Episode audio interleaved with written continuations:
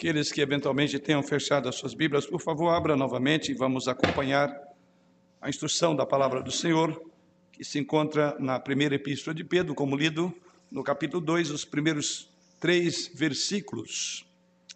Despojando-vos, portanto, de toda maldade e dolo, de hipocrisias e invejas, e de toda sorte de maledicências, desejai ardentemente, como crianças recém-nascidas, o genuíno leite espiritual, para que por ele vos seja dado crescimento para a salvação, se é que já tendes a experiência de que o Senhor é bondoso. Semana passada nós estudamos nessa primeira epístola, só que os últimos versículos do capítulo 1, ou seja, os versículos 22 ao verso de número 25.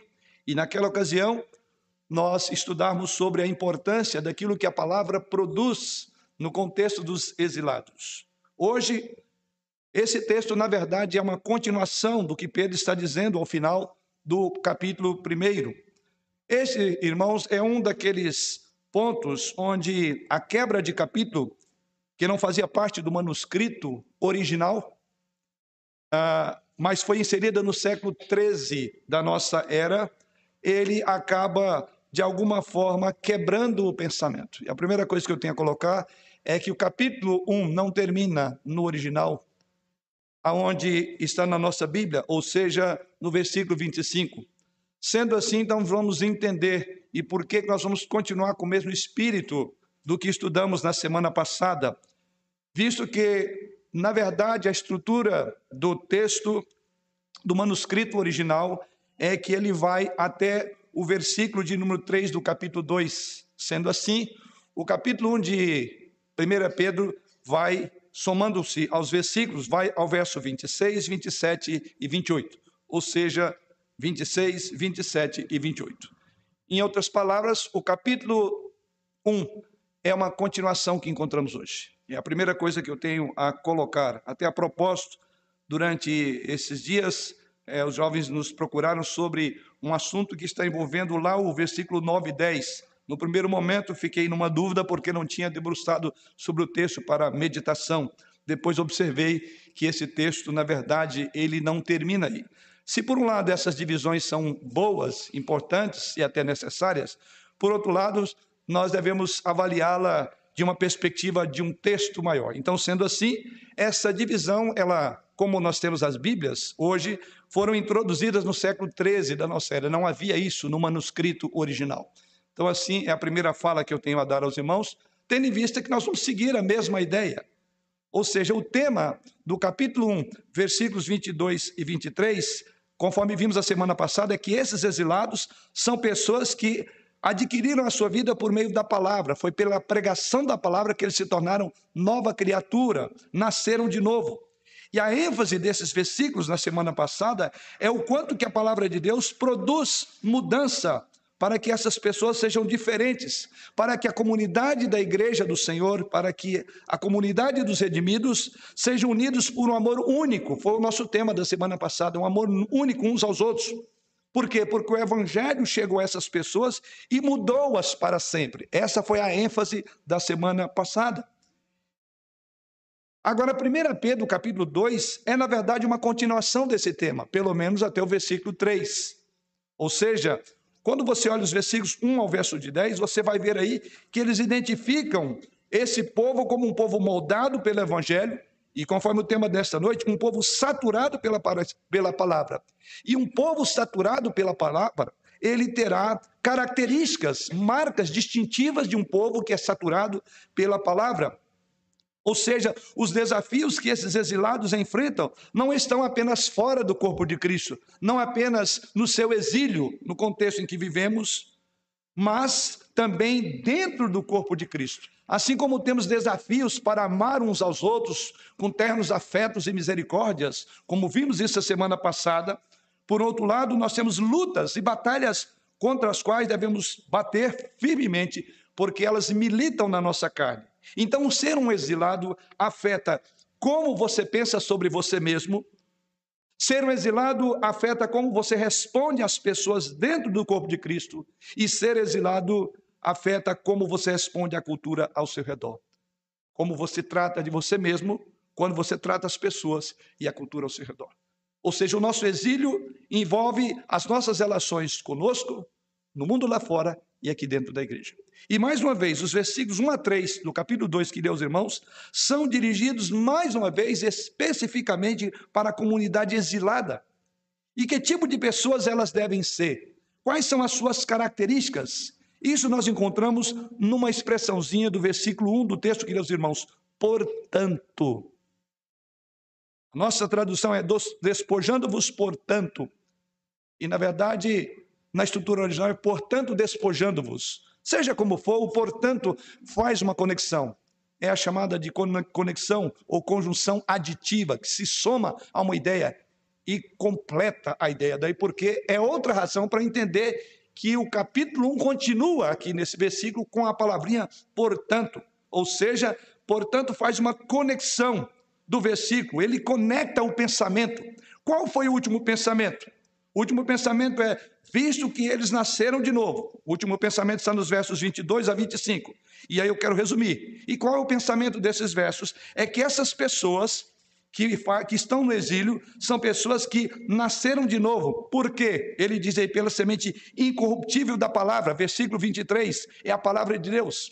Ou seja, visto que a palavra de Deus permanece para sempre, versículo de número 26, 23. Quais devem ser então as características desse povo saturado pela palavra? É essa pergunta que nós vamos responder no tema dessa noite. Em meio a todas as pressões fora da igreja, qual deve ser o aroma dentro da igreja? Veremos aqui neste texto quatro marcas de uma comunidade saturada pela palavra. Vamos orar. Senhor, mais uma vez, voltamos-nos à tua presença agora para suplicar a tua direção, a iluminação, a condução do teu espírito das nossas almas, das nossas mentes, do nosso pensamento, e que todo o nosso ser seja levado cativo à obediência a Jesus Cristo. Transforma-nos pela tua palavra, Pai. Molda-nos conforme o teu querer e a finalidade para a qual ela foi designada, que ela alcance esses propósitos, movendo os nossos corações em obediência ao Senhor. Em Jesus oramos. Amém. Quais são as quatro marcas de uma comunidade saturada pela palavra? No versículo 1, o apóstolo diz: Despojando-vos, portanto, de toda maldade e dolo, de hipocrisias e invejas e de toda sorte de maledicência. Ou seja, a primeira marca de uma comunidade saturada por escrituras sagradas é que os relacionamentos serão piedosos. É a primeira marca que nós olhamos no texto. A primeira marca de uma comunidade exilada, saturada pela palavra, é a maneira como as pessoas dentro da comunidade tratam umas às outras. Na semana passada, vimos que nós devemos tratar uns aos outros, verso de número 22, com um amor fraternal não fingido, amar de coração uns aos outros. Agora, aqui ele diz: outra marca característica é que esses relacionamentos piedosos devem ser a característica do modo de relacionar-nos uns com os outros. O que vemos aqui, irmãos, supõe-se que dentro dessa comunidade, é a visão de Pedro, deve haver algo singularmente diferente sobre essas pessoas, sobre os relacionamentos das pessoas dentro da comunidade da graça.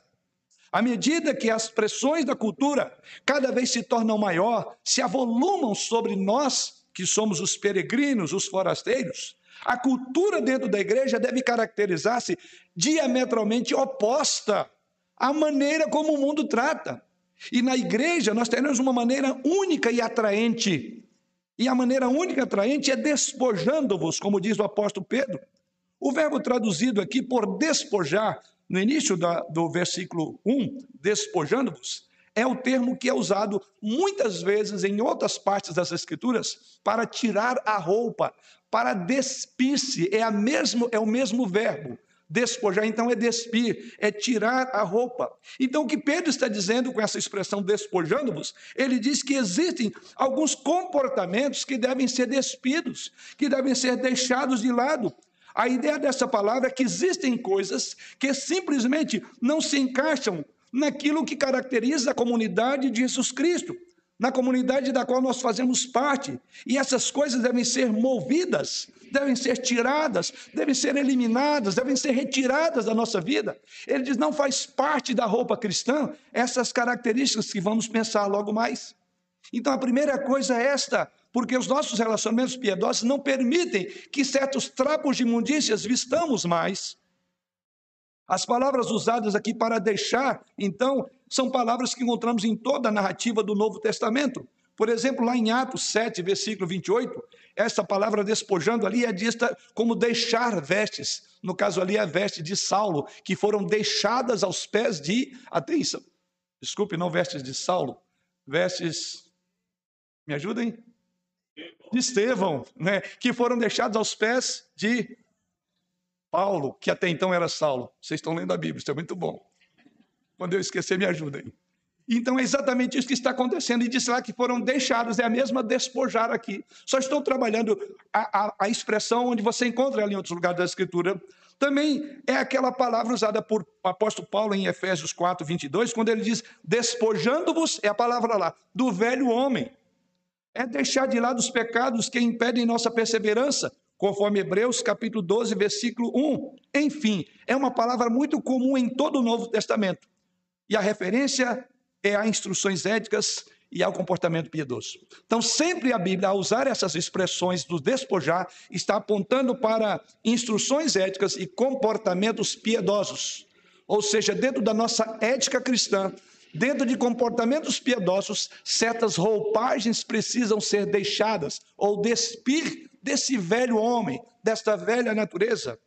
Então, o que Pedro tem a dizer aqui a esses peregrinos, a esses exilados, é que existem ações que simplesmente não se encaixam, não coadunam com o contexto de um povo que foi chamado para ser nação santa, propriedade exclusiva de Deus, está aí no versículo 9, no mesmo texto lido aos irmãos, em versículo 10. Ou seja, existem ações que elas não devem fazer parte da vida, não devem caracterizar-nos. Assim, é muito óbvio que essas coisas devem ser, então, despidas, descartadas, deixadas.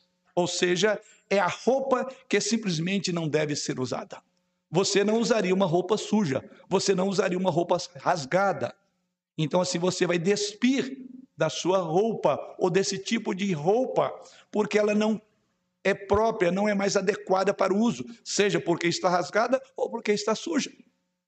Sim, da mesma forma, o apóstolo Pedro identifica aqui cinco roupas que nós devemos despir. O apóstolo Pedro apresenta aqui cinco questões de pecados diferentes que afetam negativamente os relacionamentos, e essas coisas devem ser descartadas de nossas vidas.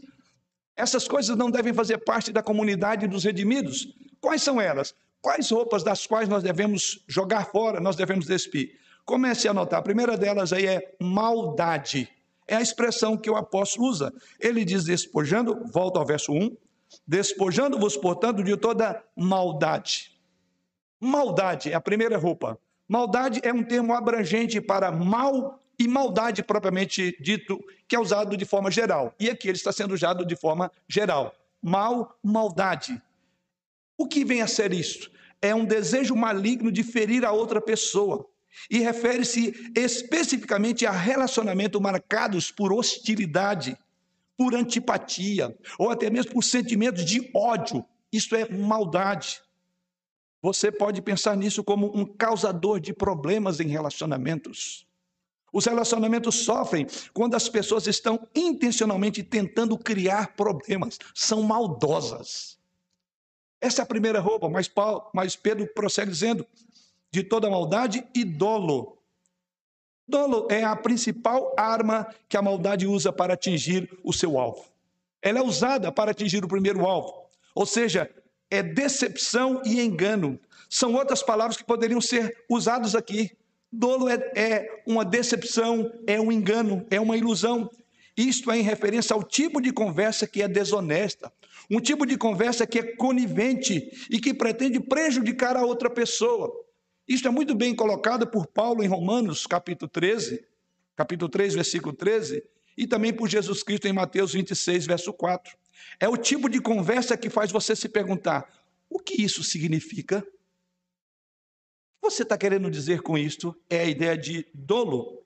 Bons relacionamentos são realmente difíceis quando você tem essas nuances sobre o que as pessoas dizem e o que elas significam. Esta é a palavrinha que Pedro usa para dolo. Mas há uma terceira roupa que você tem que despir, é a da hipocrisia. Veja o que ele diz: de toda maldade e dolo e de hipocrisia. Hipocrisia é a reação de um coração malicioso quando é pego em seu pecado. Hipocrisia significa ter duas faces. Hipocrisia significa ter duas línguas, ou ser duas pessoas, dependendo da situação ou da multidão que está em volta da pessoa. Então ele se torna um hipócrita. A palavra aqui significa agir de uma maneira ou dar a impressão de um motivo quando realmente há uma outra agenda por trás. Isso é um hipócrita. O instinto do hipócrita de se justificar e condenar outra pessoa.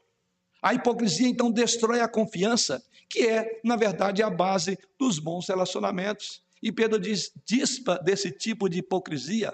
Prosseguindo, Pedro continua dizendo, ele fala de maldade, de dolo, de hipocrisia, depois ele fala ainda no verso 1 de invejas. Inveja é um mal particularmente sinistro.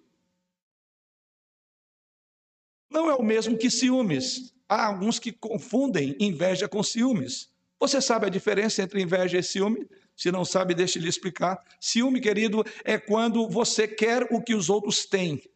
Mas a inveja é o que você sente quando simplesmente não quer que eles tenham algo. Um desejo muito sinistro. Ou seja, a inveja surge quando você é tão pecaminosamente negativo em relação a alguma pessoa que você não consegue suportar quando elas são bem-sucedidas em qualquer coisa ou na maneira como elas vivem. É o oposto de poder se alegrar com as pessoas que são abençoadas. É o oposto de alegrar com os que se alegram. É de dizer graças a Deus, louvado seja o Senhor, porque você chegou lá. Os relacionamentos não prosperam em um ambiente marcado por esse tipo de competição pecaminosa, sutil e egocêntrica, a inveja. Mas há uma última roupa que ele diz da qual nós devemos é, lá, abrir mão, nós devemos despir. Ele usa a palavrinha aí de sorte de toda a maledicência, que também em algumas traduções foi traduzido como calúnia. O que, que seriam maledicências ou calúnia? Você pode definir isso como o discurso que visa prejudicar o nome ou a reputação de uma pessoa. A calúnia é isso, é o discurso com que você quer prejudicar o nome ou a reputação que alguém tem no contexto em que ela vive. É interessante e instrutivo que esta seja a mesma palavra que Pedro usa. Veja comigo no capítulo 2, versículo 12. Olha o que ele diz. Mantendo exemplar o vosso procedimento no meio dos gentios, para que naquilo, olha aí, que falam contra vós outros como de malfeitores, Observando-vos em vossas boas obras, glorifiquem a Deus no dia da visitação. Mas se você prosseguir, veja o capítulo 3, essa mesma palavrinha vai acontecer lá no versículo 16. E Pedro afirma: fazendo todavia com mansidão e temor, com boa consciência, de modo que naquilo, veja aí, que em que falam contra vós outros, fiquem envergonhados os que difamam o vosso bom procedimento em Cristo. Veja que essa palavrinha que Pedro diz que ela deve ser um objeto de despir, é um tipo de roupa com a qual você não deve viver no contexto da irmandade, da igreja e da família. Ele diz que essas mesmas coisas, é interessante que ele usa para descrever o tipo de discurso que o mundo tem contra os cristãos, que é de maledicência, diz para aqui naquilo que falam mal de vocês. Então eles dizem, isso é comum, é característica lá de fora, mas na igreja não pode haver maledicência. No contexto da irmandade não pode haver isso. Essa mesma ideia encontramos em Tiago, capítulo 4, versículo 11. Tiago 4, 11, veja o que Tiago diz isso. Volte a sua página da Bíblia aí.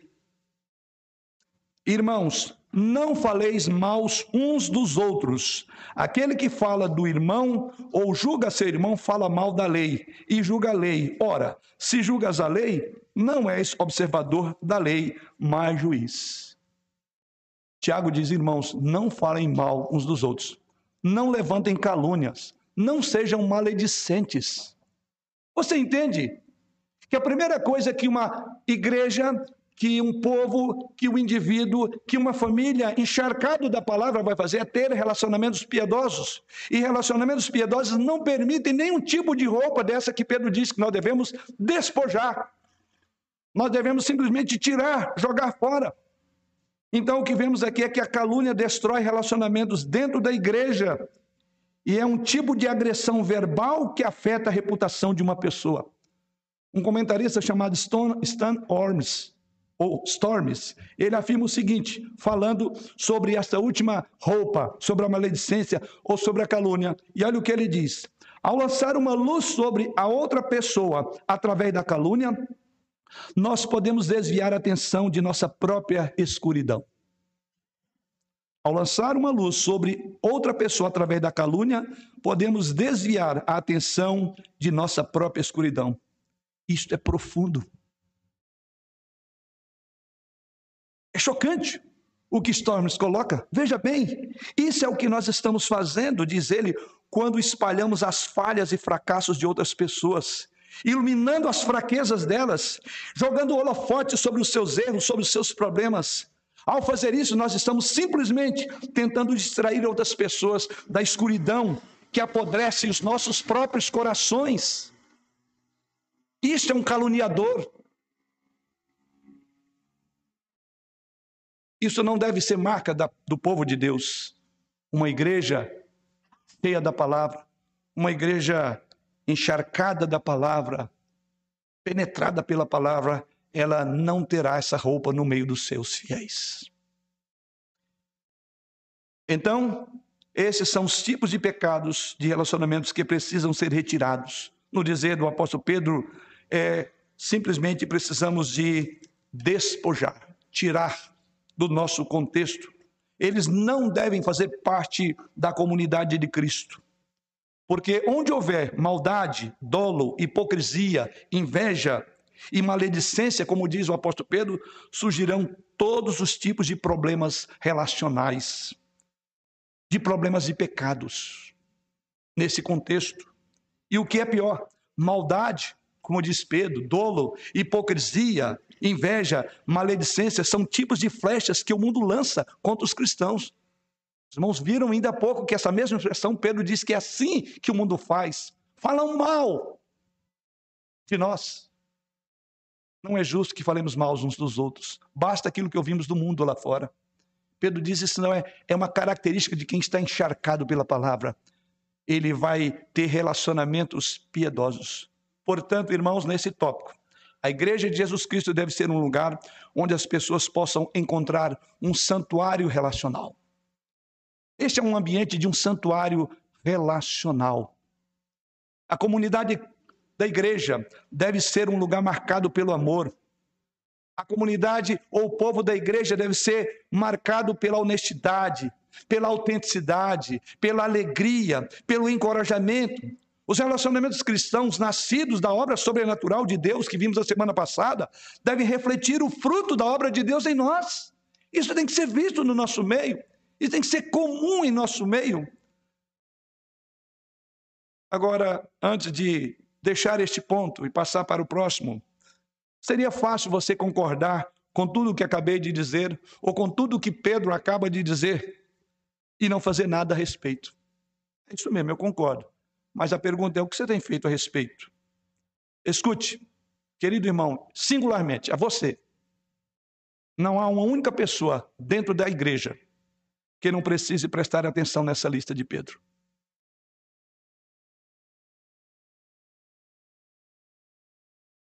Então posso pedir a você que você pense sobre qual desses cinco precisam ser despidos da sua vida hoje. Nessa lista, qual é que você pode fazer um, um, um checklist dizer, essa passei. Cada um de nós tem algo a crescer em alguma área no que se refere à maldade, à dolo, à inveja, à maledicência. E onde esses pecados insidiosos existem, relacionamentos piedosos não florescerão. Já não é fácil ser peregrinos e forasteiros. Não é fácil viver como exilados, mas o nosso exílio se tornará insuportável se essas roupas não forem tiradas. Se não despimos dela como igreja, como indivíduo e como famílias. Uma comunidade centrada na palavra será marcada por algo diferente.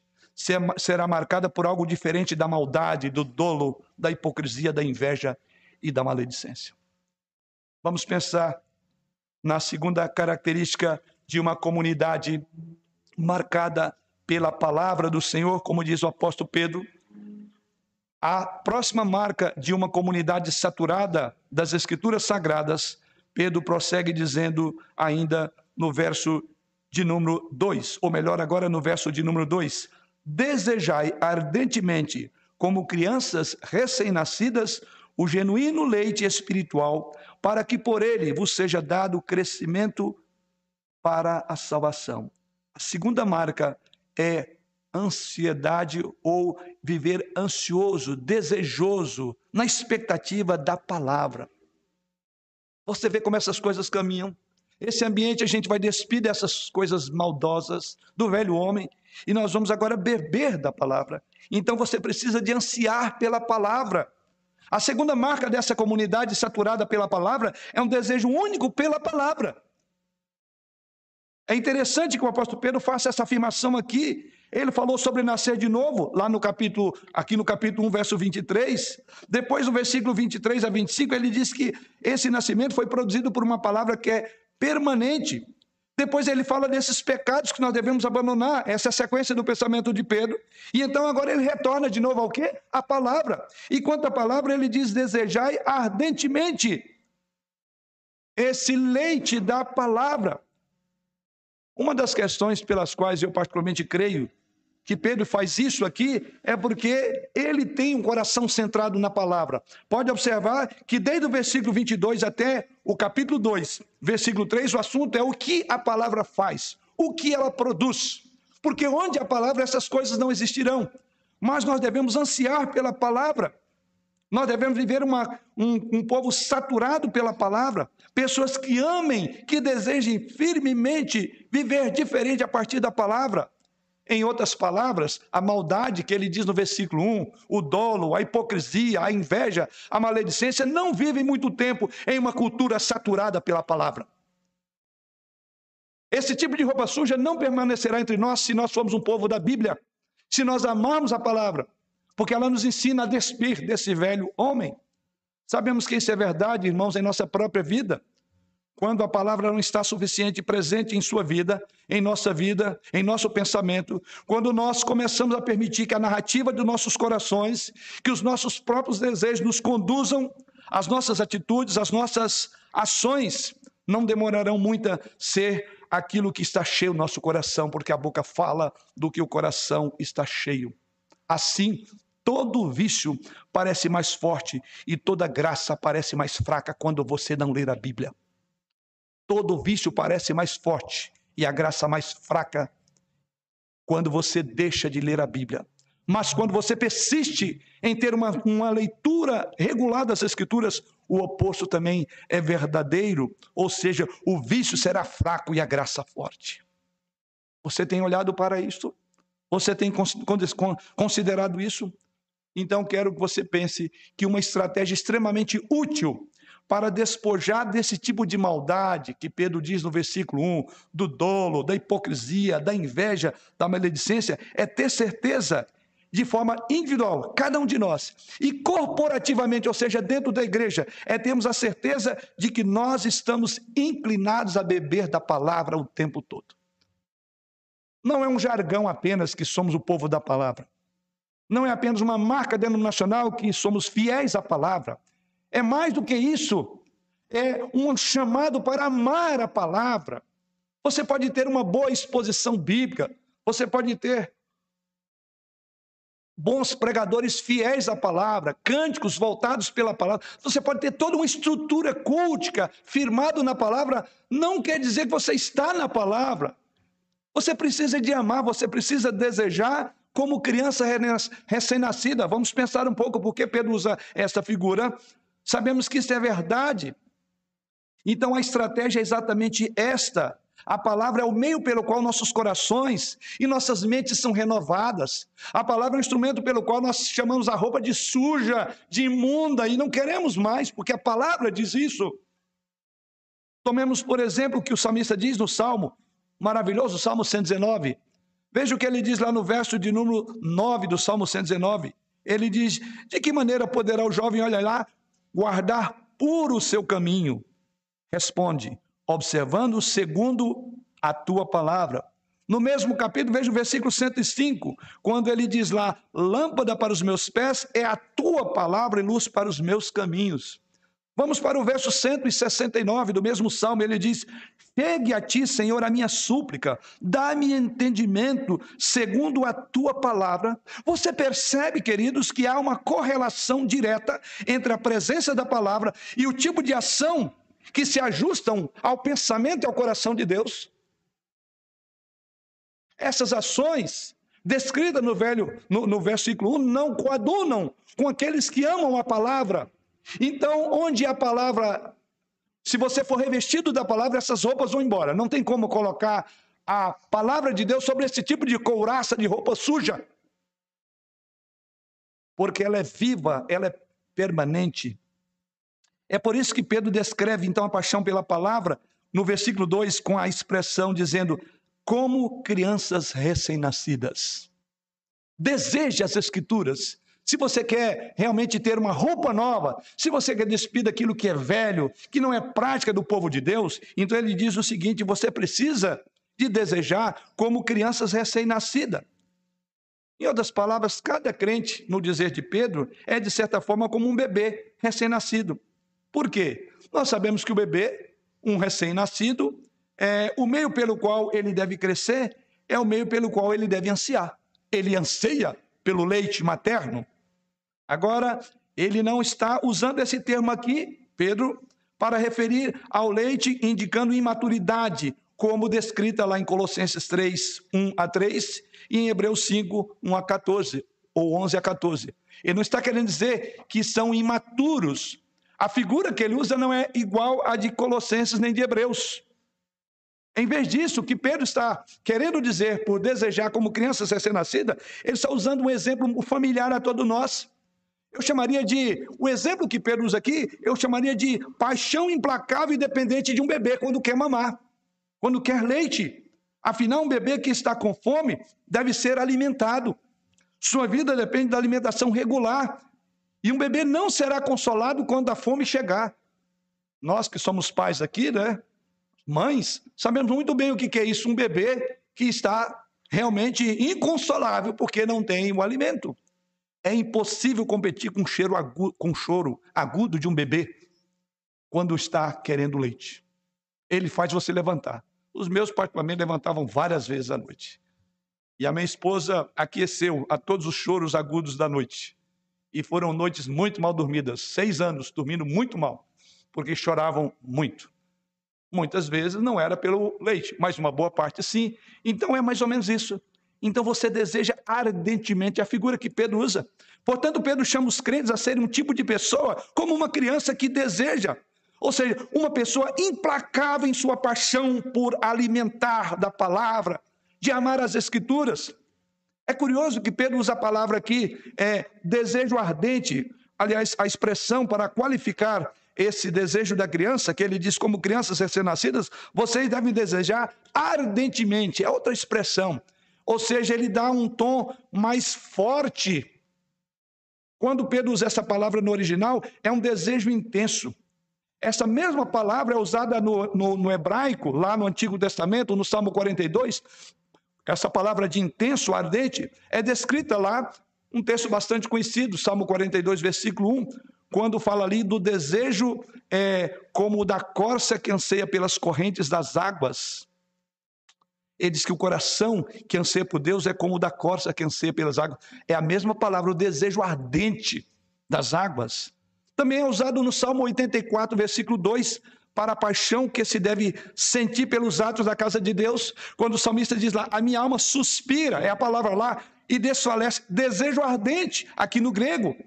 E ele disse: A minha alma suspira e desfalece pelos atos do Senhor. Ou seja, há um anelo, há um anseio pela palavra, há um anseio que só o próprio Deus pode revelar através da palavra. Então ele diz: deseje ardentemente como uma criança. Ou seja, a ideia de que você se tornará inconsolável enquanto você não amar as Escrituras. Levantar de noite e chorar por ela. Amar de todo o coração. O que significa que o que nós seguramos em nossas mãos, no que diz respeito a este livro sagrado, o que nós meditamos neste livro, o que marcamos, o que sublinhamos no texto, é o que nós memorizamos. Isso é a própria palavra, porque ele diz aí uma outra expressão que vale a pena. Ele diz que é um desejo ardente, como crianças recém-nascidas. Agora ele usa uma outra palavra ainda, o genuíno leite espiritual. Outra palavrinha que merece a nossa consideração, quando ele usa a palavra aqui, genuíno leite, uma outra versão traduz lá como leite espiritual puro. Ou seja, o que ele está falando, você deve desejar a revelação verdadeira, uma revelação não adulterada das Escrituras, não transformada por homens. Não é a linguagem do pregador, mas é a palavra, é ela pura e cristalina. Eu sei que muitos de nós gostam de ler muitas literaturas cristãs, muitos livros que usam as Escrituras e explicam as Escrituras para nós. Aliás, o que eu mais faço é estudar livros, ler livros, ler comentários, cito vários aqui. E o que Pedro está dizendo não é este o foco, você tem que amar a palavra. Nós temos a Bíblia aí nas mais variadas formas, né? em iPad, iPhone, uma série de outros aplicativos e várias versões. A questão é: você ama a palavra? É isso que ele chama de genuíno. A palavra genuína aqui quer dizer pura, sem mistura. Não é o comentário. E aqui vai a minha observação para as Bíblias comentadas. Tem gente que tem Bíblia comentada de todos os tipos de, de, de, de, de comentaristas. Primeiro, que elas não são conclusivas, não são exaustivas. Não sei se você tem ideia, de alguns livros da Bíblia, eu tenho comentários, cerca de 20, de 15 a 20 livros de comentário de um só, como o livro de Pedro que eu estou estudando com os irmãos. Agora você pega, pega uma Bíblia, lê um texto e você vai direto no comentário. Você acha que ele, ele é conclusivo, exaustivo? Não é. E muitas vezes você fica muito mais atento da explicação do que, que o texto está dizendo. E Pedro está dizendo: ame a palavra. Não sou contra Bíblias comentadas, exceto algumas delas, como a de Schofield e outras mais, que tem uma visão que não é a visão bíblica reformada aliancista, chamada de dispensacional. E eu não vou descer aos pormenores aqui, então eu tenho até. Não ajuda, na verdade elas atrapalham. Mas o que Pedro está dizendo é genuíno, é leite puro. Criança não gosta de leite misturado. Nenhum leite substitui o leite materno. Então não misture. E o que Pedro está dizendo que é genuína. E a palavra para genuína é curiosa. Há um jogo de palavras aqui. Eu não gosto muito de, de usar os termos gregos, mas preciso de fazê-lo nessa hora. Quando Pedro diz a, o genuíno leite, a palavra grega aqui é adolon. E o oposto de dolon. Em outras palavras, quando Pedro usa no versículo de número 2, adolon, ele está fazendo um trocadilho com dolo, que quase foi traduzido na nossa língua aí no versículo 1 que eu já passei por ele. O que, que é dolo? Engano. Então, ádolo é não engano. E quando ele chama de genuíno, é o contrário do dolo, daquela enganação. Então ele diz: não estude por enganação, lê estritamente a Bíblia do jeito que ela está lá. Isso é genuíno leite espiritual em outras palavras, Pedro com isso está dizendo: Eu quero que você deixe de lado o engano e, por extensão, toda a maldade, inveja, hipocrisia e maledicência. Eu quero que você retire isso. E ele prossegue dizendo: Em vez disso, eu quero que você beba o verdadeiro. Eu quero que você beba o sincero, o confortável, o leite espiritual, através do qual você vai despir dessa velha natureza. É isso que Pedro diz quando ele nos convida a ansiar pela palavra como essa segunda marca. Deixe-me perguntar antes de passar para o próximo tópico. Como é a sua atitude e paixão pela palavra hoje? Você tem o desejo de ler a palavra para que de fato ela produza o efeito e transforme realmente a sua vida? Você arranja tempo para isto? Quantos livros você leu, até referindo-se às Escrituras Sagradas, livros evangélicos, e faça um balanço entre quantos livros você leu desse e quanto você leu de Escritura esse ano. Estamos aí no sétimo mês do ano. O que você leu de Escritura até hoje? Você prioriza a ingestão espiritual da palavra? Você deseja ardentemente, como uma criança inconsolável, enquanto não beber da palavra pura, genuína? Pergunto mais ainda, além do tempo pessoal, você tem alguém com quem você fala sobre a palavra? Além da sua devocional, você desenvolve o conhecimento com outras pessoas? Você tem cumprido a sua missão? Estamos no mundo, sem ser do mundo, e a nossa missão? Você tem trabalhado a palavra em grupos, com pessoas, no ambiente do trabalho? Você tem um grupo de pessoas que estuda a palavra junto com elas? Você tem um pequeno grupo de estudo bíblico, ou um discipulado, onde são apresentados uns aos outros a palavra. Quando você, melhor dizendo, vem aos cultos no domingo, você está apoiado no canto e no ensino da palavra de Deus. Por que, que você vem aqui? O que te motiva a estar nesta hora olhando para mim, olhando para esse púlpito? O que é? É o tipo de exposição que eu faço ou a palavra? O que que nos chama atenção? O que que faz com que você não se distraia durante pelo menos 50 minutos? É de fato a palavra de Deus? Quando você vem aos domingos, você está apoiando nisso. Eu então quero encorajá-lo a vir e ter fome. Eu quero encorajá-lo a vir ter sede, numa expectativa de que a palavra será pregada. Se não é esse o seu caso, convido a fazer uma oração que o salmista fez lá no Salmo 86, versículo 11. Veja o que ele diz. Se você não tem esse anseio, ore assim como o salmista. Ensina-me, Senhor, o teu caminho e andarei na tua verdade. Dispõe-me o coração para só temer o teu nome. A melhor oração é a Bíblia. Você tem que orar o que a Bíblia diz. Faça essa oração. Senhor, disponha-me. Ensina-me o caminho. Dispõe-me o coração para temer o teu nome, para conhecer o Senhor através das Escrituras. Mas Pedro não para por aí. Ainda no versículo 2, há uma outra marca que há um povo saturado pela palavra deve ter: é crescimento em salvação. Veja que o apóstolo Pedro prossegue dizendo, depois de falar do genuíno leite espiritual, ele diz no finalzinho do verso 2: Para que por ele vos seja dado crescimento para a salvação. O efeito dessa paixão que ele descreve no versículo 2, o anseio pela palavra, ele diz, será real, será tangível. Você observará o crescimento. Não é assim com um bebê? Um bebê que anseia pelo leite, o genuíno leite, ele vai crescer robusto, forte. Não é possível um bebê crescer sem alimentar-se. Como também não é possível ver que um bebê está alimentando bem e não crescer. Há alguma anomalia. Tanto é verdade, se isso acontece, os pais correrão imediatamente para os médicos.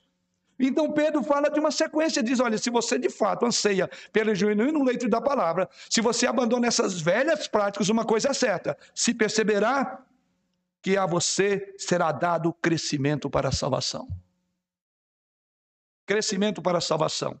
É aqui que o cristianismo em geral e a ingestão da Bíblia em particular começa a ficar realmente excitante e emocionante. Ou seja, nós começamos a ver a relação, a relação entre causa e efeito, entre o que a Bíblia diz e o que está acontecendo com a sua vida. Você perceberá que você está crescendo. Você está se tornando maduro. Você não é mais um bebê. Você é uma pessoa já fortalecida pela palavra. Isto é o que significa quando a Bíblia diz que a palavra de Deus, no versículo 23 desse mesmo capítulo, ela é viva e permanente. Ou seja, ela continuamente vai levar você para um degrau mais elevado de santidade. A ideia é que a Bíblia tem um efeito transformador, e Pedro diz isso no final do versículo 2, para que se perceba o crescimento na palavra. O objetivo, então, irmãos, quando você lê a Bíblia, no particular, ou aqui em como povo de Deus, é não apenas ter informações sobre a Bíblia, mas fazer com que a Bíblia realmente molde o seu pensamento, suas afeições e suas ações. ela vai levantar você para que, como diz o apóstolo Pedro, vos seja dado crescimento para a salvação. O objetivo de Pedro é que possamos, diz no final do verso, crescer para a salvação. Mas talvez você pergunta, mas é possível crescer na salvação? A salvação não é ato? Não é algo que Deus nos dá uma vez e para sempre? Como eu posso crescer na salvação?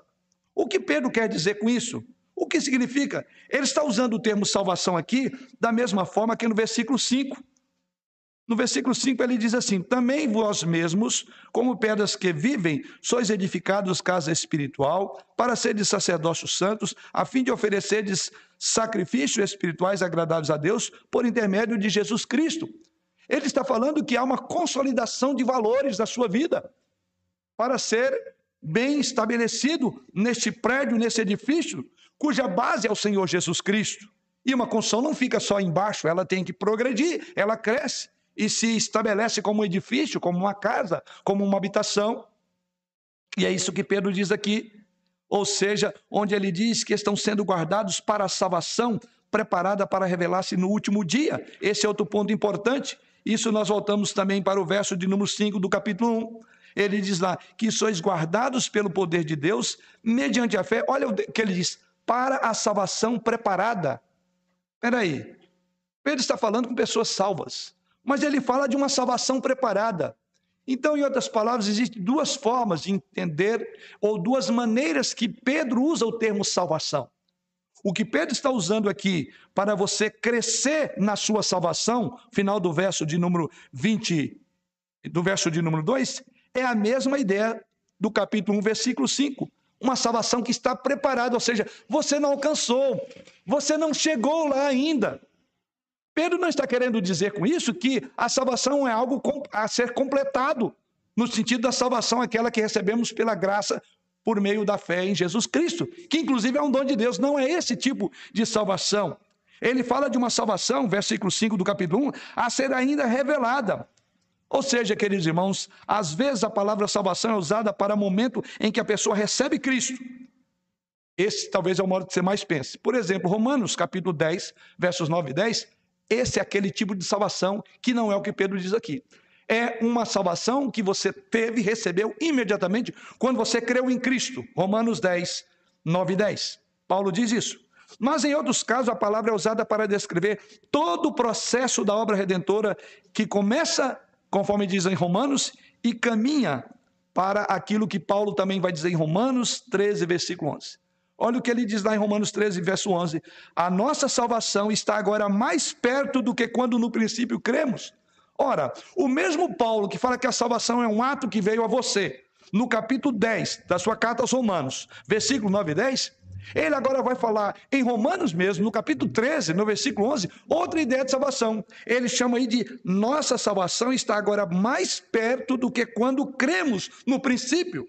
Então ele está falando de alguma coisa que progride que cresce, que é a mesma ideia de Pedro no nosso texto, quando ele fala, por seja dado crescimento para a salvação. Dessa forma, o que significa isso? Resumindo, significa, refere-se ao plano de Deus para levar nossa salvação até o fim, até a conclusão pretendidos, que é a glorificação. Pedro diz: quando você alimenta da palavra, você está preparando para a sua salvação ser completada, porque ela não está completa no sentido de que você não foi glorificado. Você então entende? Quando você lê a palavra, você está preparando para algo maior que ainda não se revelou na sua salvação, que é a glória de Deus. Portanto, Pedro está dizendo que devemos crescer de uma maneira que se encaixe com o que é a salvação. Isso significa santificação, então. Significa santificação em um nível mais não devemos limitar apenas a essas categorias de santificação. Ele certamente quer dizer que devemos crescer em justiça, em piedade. Não há dúvida acerca disso que Pedro diz. Então, quando ele diz a você, para que você seja dado, finalzinho do verso 2, voltando para o nosso texto, para que você seja dado crescimento, ele está dizendo você precisa crescer em santidade, em justiça e em piedade. E nesse particular, nós dizemos sim, somos salvos, mas quanto precisamos crescer em justiça, em piedade e em santidade. E Pedro diz: sabe quando você vai alcançar isso? Se você desejar ardentemente a palavra. você vai crescer em justiça, em piedade em santidade. O significado está ligado a todo o propósito para o qual fomos salvos, em primeiro lugar. Pedro está conectando uma comunidade saturada pela palavra com o abandono do pecado, que não se encaixa mais, e trocando agora por anseios da palavra. Você observa isso? Você deixando essas práticas terríveis, você seguirá, prosseguirá para uma vida de piedade. Em outras palavras, crescer é o efeito natural da verdadeira conversão. Sabe aquela conversão que é um ato? Ela só pode ser verbalizada, visualizada, se você crescer dessa forma, em santidade, em justiça, em piedade. Ou seja, você pode até dizer que você é um convertido, que você é salvo da boca para fora. Mas se você não estiver crescendo em santidade, em piedade e em justiça, você está falando uma mentira. Pedro diz assim: você percebe quando uma criança alimenta do genuíno leite, ela vai crescer.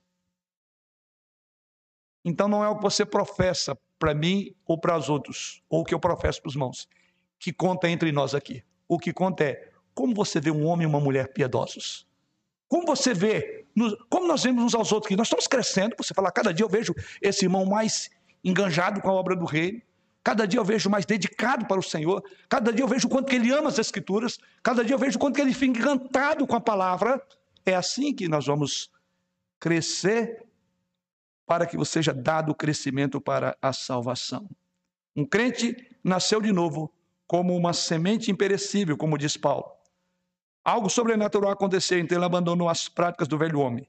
E algo novo se faz, ou seja, você vê ele crescendo em justiça, em piedade em santidade. Um povo saturado pela palavra é caracterizado por um crescimento sobrenatural, tangível, que se encaixa com a salvação. Isso nos remete, então, o último ponto.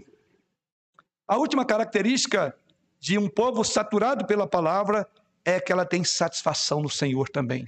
Veja o que Pedro diz agora no versículo 3.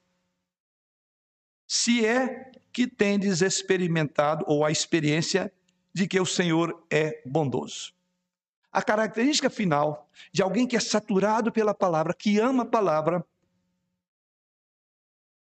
conforme o apóstolo Pedro coloca, é a maneira como ele olha, como ele tem plena satisfação em Deus, para usar um termo emprestado por John Piper. A comunidade saturada pela palavra um povo saturado por escrituras deveria ser um povo que provou a bondade do Senhor. Veja que é isso que ele diz no versículo 3: Se é que já tendes experimentado que o Senhor é bondoso. E aí a gente vai melhorar um pouco a tradução. A palavra traduzida por si realmente deve ser traduzida por desde. Então a tradução boa seria assim: desde que. Aí vem a ideia. Você experimentou a palavra, você vai ver na palavra que Deus é bom. Ele não tem dúvida. Porque ele falando, desde que você aprofunde na palavra, você perceberá, Deus é bom. Desde que você está saturado pela palavra, você entenderá como Deus é bom, como seus planos revelam o seu amor, como ele é bondoso para com seus filhos.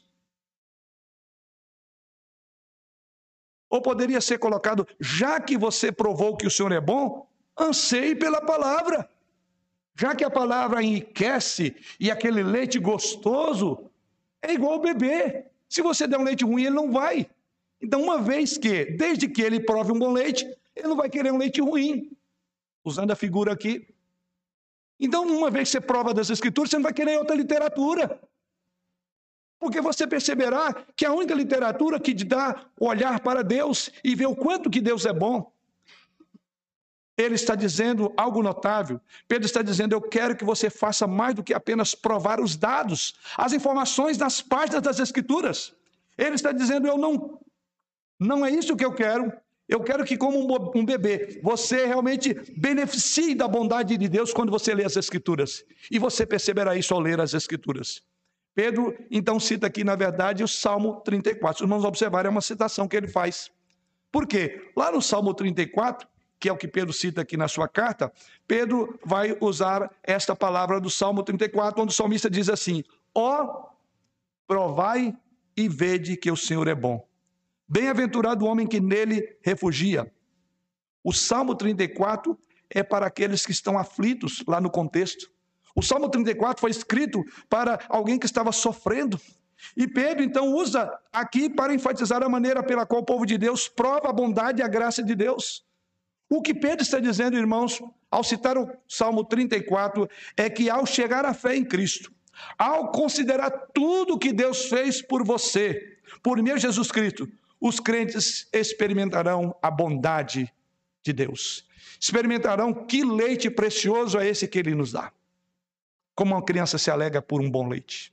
O genuíno leite da palavra. Pedro cita então esse salmo: Provai e vede que o Senhor é bom.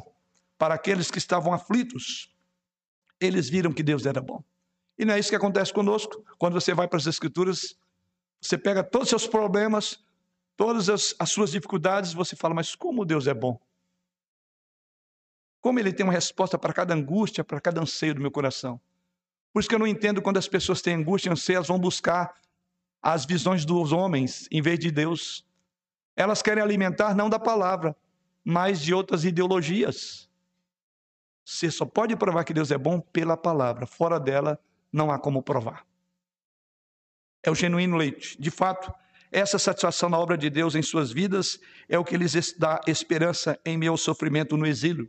E é isso que Pedro está dizendo a essa comunidade. Estar no exílio significa que você vive com um sentimento de alegria, mesmo no exílio. Você vive com um sentimento de contentamento, porque você ama o plano de Deus, porque você vê que Deus tem esse propósito. Quando você prova o quanto que Ele é bom. Você vive como um exilado, não porque precisa, mas porque você quer. Você tomou uma decisão quando veio Jesus Cristo e você decidiu ser diferente por meio de uma graça que trouxe você, chamada de graça irresistível. Você vive como exilado, não porque é ordenado, mas porque é o melhor. E onde você desenvolve essa mentalidade e como você sustenta esse tipo de perspectiva é sendo saturado pela palavra. Mente e coração. Ser cristão é ser exilado. Mas para pensar como exilado, é preciso amar a palavra, ser saturado para ela ou por ela. Para concluir, que sejamos, irmãos, o tipo de igreja que é marcada pela saturação com a palavra. Não só em nossos símbolos, em nossas afirmações teológicas, mas na prática. Que em nossos momentos, de forma individual, através da palavra, seja nos pequenos grupos que reunimos durante a semana na igreja, sejam em nossas casas, na memoração, na, na memorização das Escrituras individualmente, que sejamos um tipo de pessoa marcada pela palavra. Que vivamos em relacionamentos piedosos, despojando-nos de toda maldade, de dolo, de hipocrisia, de inveja e maledicência. Que ansiemos pela palavra com profundo desejo de ser saciado em nossas almas. Que experimentemos cada vez mais o crescimento na graça e no conhecimento de Jesus Cristo. E por fim, que tenhamos plena satisfação em Deus. Assim que Ele nos abençoe e nos dê esse desejo por Ele. Amém. Sim, então convido os irmãos aqui a abrir suas Bíblias na primeira epístola de Pedro, no capítulo 2. Primeira epístola de Pedro, no capítulo 2.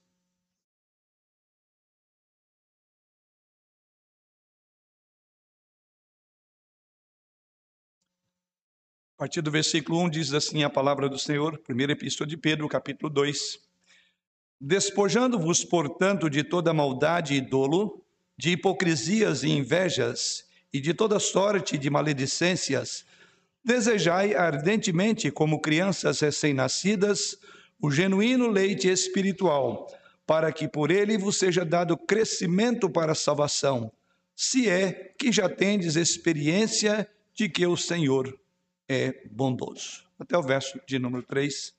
Temos assim 1 Pedro, capítulo 2, versos 1 ao verso 3, texto que no momento oportuno vamos meditar.